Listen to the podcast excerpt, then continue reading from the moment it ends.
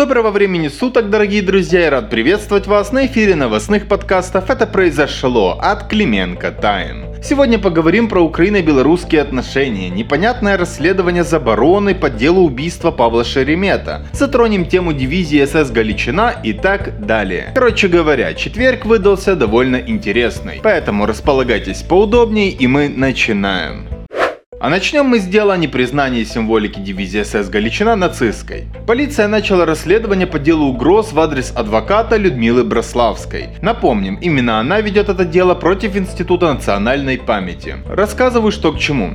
Бывшего главу Института нацпамяти и нардепа от Евросолидарности Владимира Ветровича пригласили в окружной админсуд Киева за то, что в мае 2017 года он утверждал, дескать, эмблема Галичины не относится к атрибутам нацизма. В итоге действия института признали незаконными, как и демонстрацию символики СС Галичина.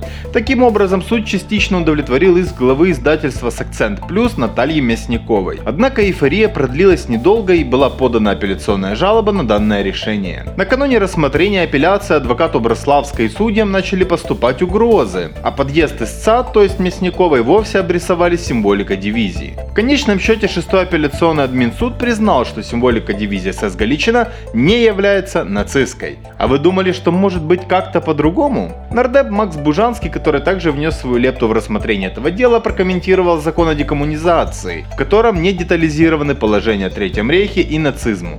Цитирую. Нынешний закон писался в рамках декоммунизации. Написан так, что даже если вы будете идти по улице с портретом Гитлера, на котором не написано, что он замечательный человек, то вас могут не привлечь к ответственности. Поскольку Третий рейх вписали в этот закон для баланса и он там не детализирован. Конец Конец цитаты. От себя добавим, что данное решение, признающее символику СС Галичина не нацистской, это сюр. А Институту национальной памяти за их вклад в разжигание ненависти, введение в заблуждение дискредитации подвигов армии СССР в период Второй мировой, пора или закрыться на совсем, или задуматься о смене руководства. Больше этот бред продолжаться не может. То Ветрович отжигал напалмом своими речами, то Дробович рассказывал о заговоре Рейха с Союзом. Вкратце поделимся новостями из Словакии, где был с визитом наш президент Владимир Зеленский. В ходе визита он заявил, что пока не знает, когда состоится встреча лидеров нормандской четверки или хотя бы их советников, но он заверил, что на шантаж России поддаваться не будет. Такое заявление он сделал на совместном брифинге с президентом Словакии Зузанной Чапутовой. Цитирую. «Украина не идет на шантаж, и это видят все, Европа, и Россия. Но мы находим сегодня баланс для заседаний трехсторонней контактной группы в Минске.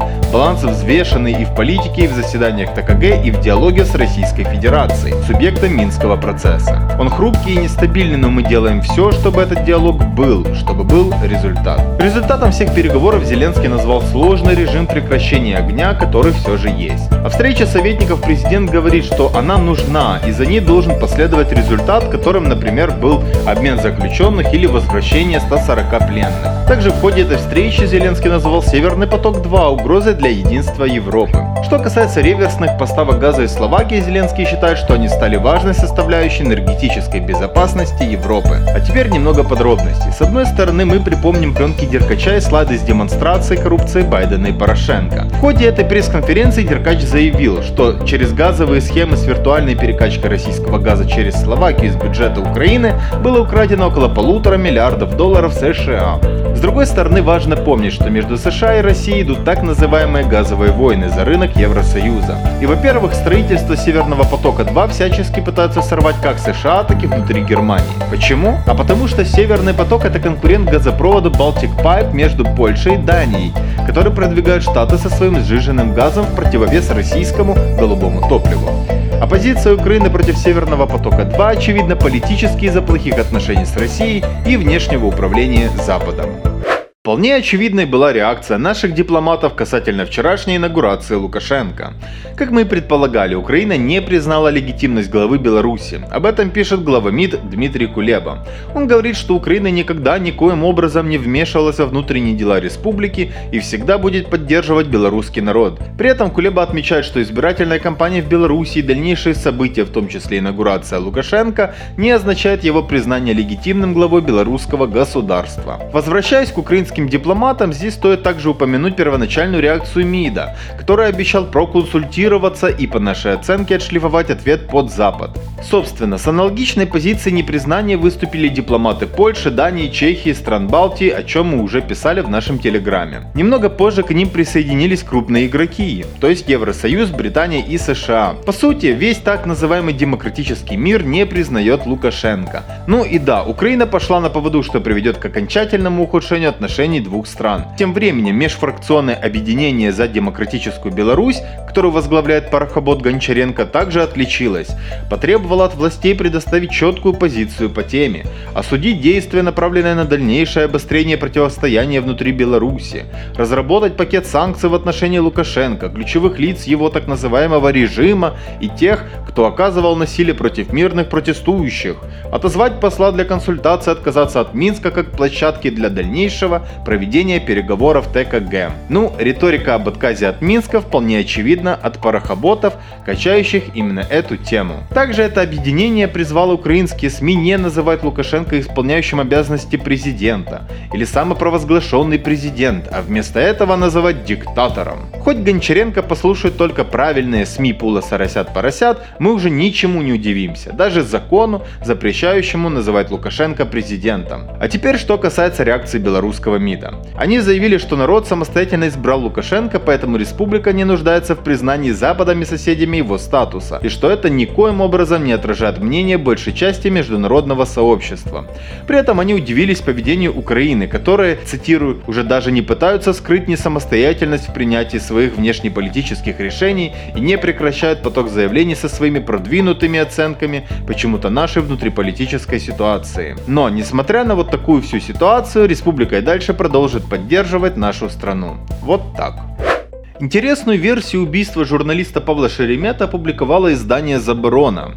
Материал этот объемный, в двух частях. Если кратко, логика следующая. В деле есть показания некой Марины Мацюк, что на следующий день после убийства журналиста ее знакомый донецкий бизнесмен Максим Зотов якобы лично ей на лавочке в Мариуполе сознался в своем преступлении. Издание выяснило, что Зотов знаком с экс-министром Александром Клименко, собственником радио Вести, на котором работал Шеремет и к которому ездил на встречу перед своей смертью смертью. В МВД заявили, что проверили показания женщины и не нашли им подтверждения. Издание предполагает, что показания Матюк могли быть специально вброшены в дело Шеремета, чтобы связать его с налоговым делом Клименко, который по данным издания находится на тот момент в Москве, и пустить следствие по ложному русскому следу. За месяц до убийства Шеремета дело Клименко было передано в военную прокуратуру под руководством Анатолия Матиоса. Назотова затаил обиду отсидевший в тюрьме донецкий рейдер Владислав Дрегер, который также выступал подставным свидетелем свидетелем в деле Клименко и других громких производствах, которыми занималась контора Матиоса,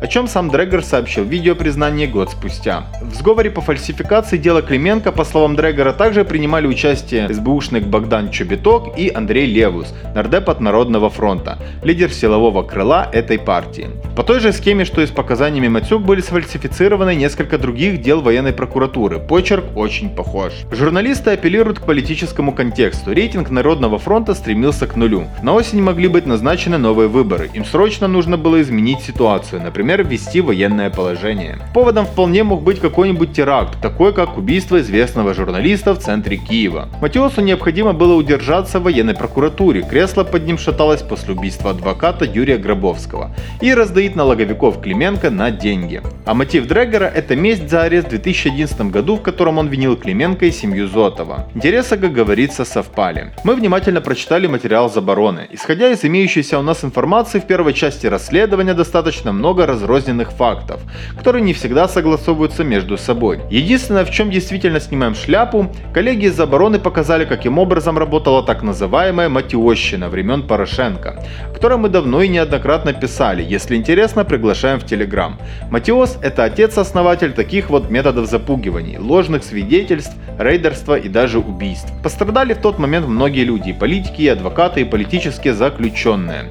И способы разбирательства с людьми очень ярко описаны во второй части расследования. Коллеги известию Вей нашли и взяли комментарий у Максима Зотова. Он подтверждает, что на него оказывалось давление со стороны подчиненных Матиоса с целью дать показания против экс-министра Клименко. Зотов подчеркивает, что не имеет никакого отношения к убийству журналиста и подает на Матюк заявление в полицию о лжесвидетельстве. По словам Зотова, у него с Матюк до этого был личный конфликт, что даже зафиксировано полицией. Также он утверждает, что находится в Киеве, а не в Москве, как указывает Заборона, и готов выступить свидетелем по делу Шеремета, в том числе пройти полиграф. Далее уже слово за нацполицией, которая расследовала дело. Не исключаем, что появление расследования Забороны в аккурат накануне рассмотрения в суде обвинительного акта по подозрению в убийстве Шеремета волонтерам Андрею Антоненко, Юлии Кузьменко и Яне Дугарь не случайно. Дело рассматривает суд присяжных, и появление в СМИ альтернативной версии явно породит в них сомнения в позиции обвинения. Также это существенный удар по Арсену Авакову, для которого дело Шеремета было определено Зеленским как маркерное. А на этом, друзья, пока что все. Ждем вас на нашем телеграме и YouTube канале Клименко Тайм, а также на нашем сайте. У нас всегда много чего интересного для размышлений и для того, чтобы всегда быть в курсе актуальных новостей.